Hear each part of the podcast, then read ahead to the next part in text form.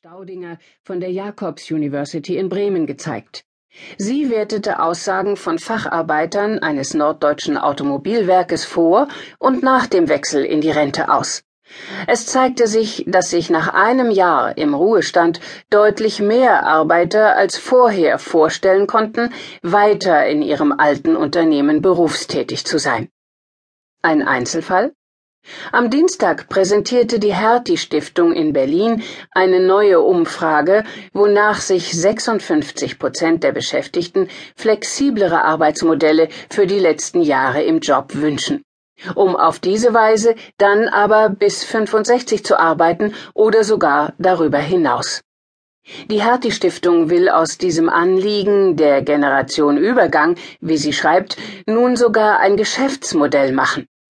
In den kommenden 15 Jahren würden etwa 20 Millionen Deutsche aus der Babyboomer-Generation allmählich in den Ruhestand wechseln, rechnet Stefan Becker vor, Geschäftsführer der Beruf und Familie GmbH, die zur Stiftung gehört.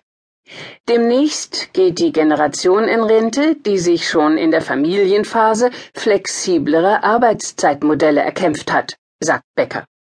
Die Arbeitsmarktlage und der zunehmende Facharbeitermangel erlaube es vielen Babyboomern, auch in den letzten Berufsjahren anspruchsvoll zu sein und von den Unternehmen passgenaue Angebote zu verlangen, etwa in Form von Teilzeit oder Beraterverträgen.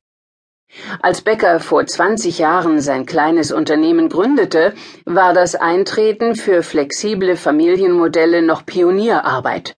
Inzwischen haben sich über 1100 Arbeitgeber von der Unternehmensberatung als familienfreundlich zertifizieren lassen, darunter auch sämtliche Berliner Ministerien und das Bundespräsidialamt.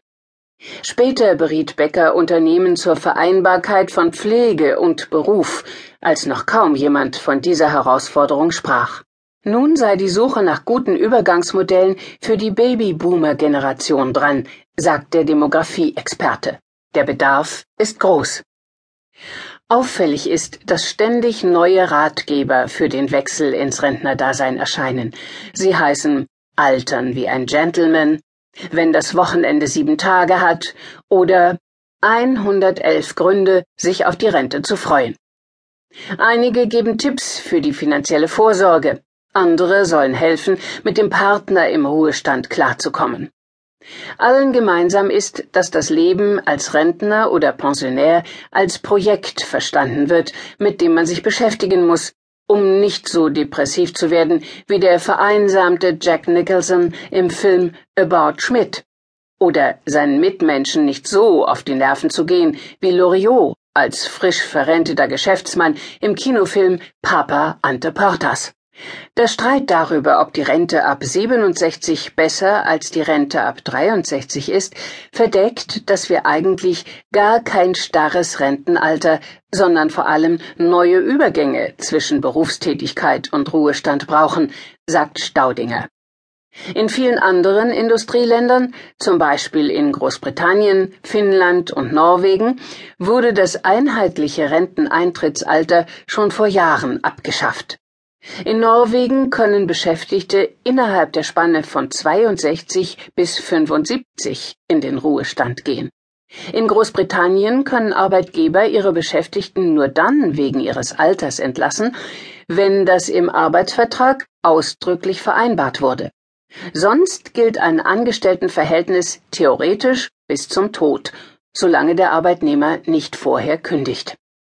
Nur bei deutschen Politikern sind die Vorbehalte gegenüber flexiblen Lösungen bis heute groß. Die einen wollen zumindest im Prinzip an der gegen viele Widerstände durchgesetzten Rente ab 67 festhalten. Nach dem Gesetz der Großen Koalition wird diese Altersgrenze ja nicht abgeschafft, sondern nur für einige Jahre ausgesetzt. Die anderen haben im Wahlkampf mit den Gewerkschaften für die Rente ab 63 gekämpft und wollen diese Altersgrenze durchsetzen. Eine Alternative wäre die sogenannte Teilrente.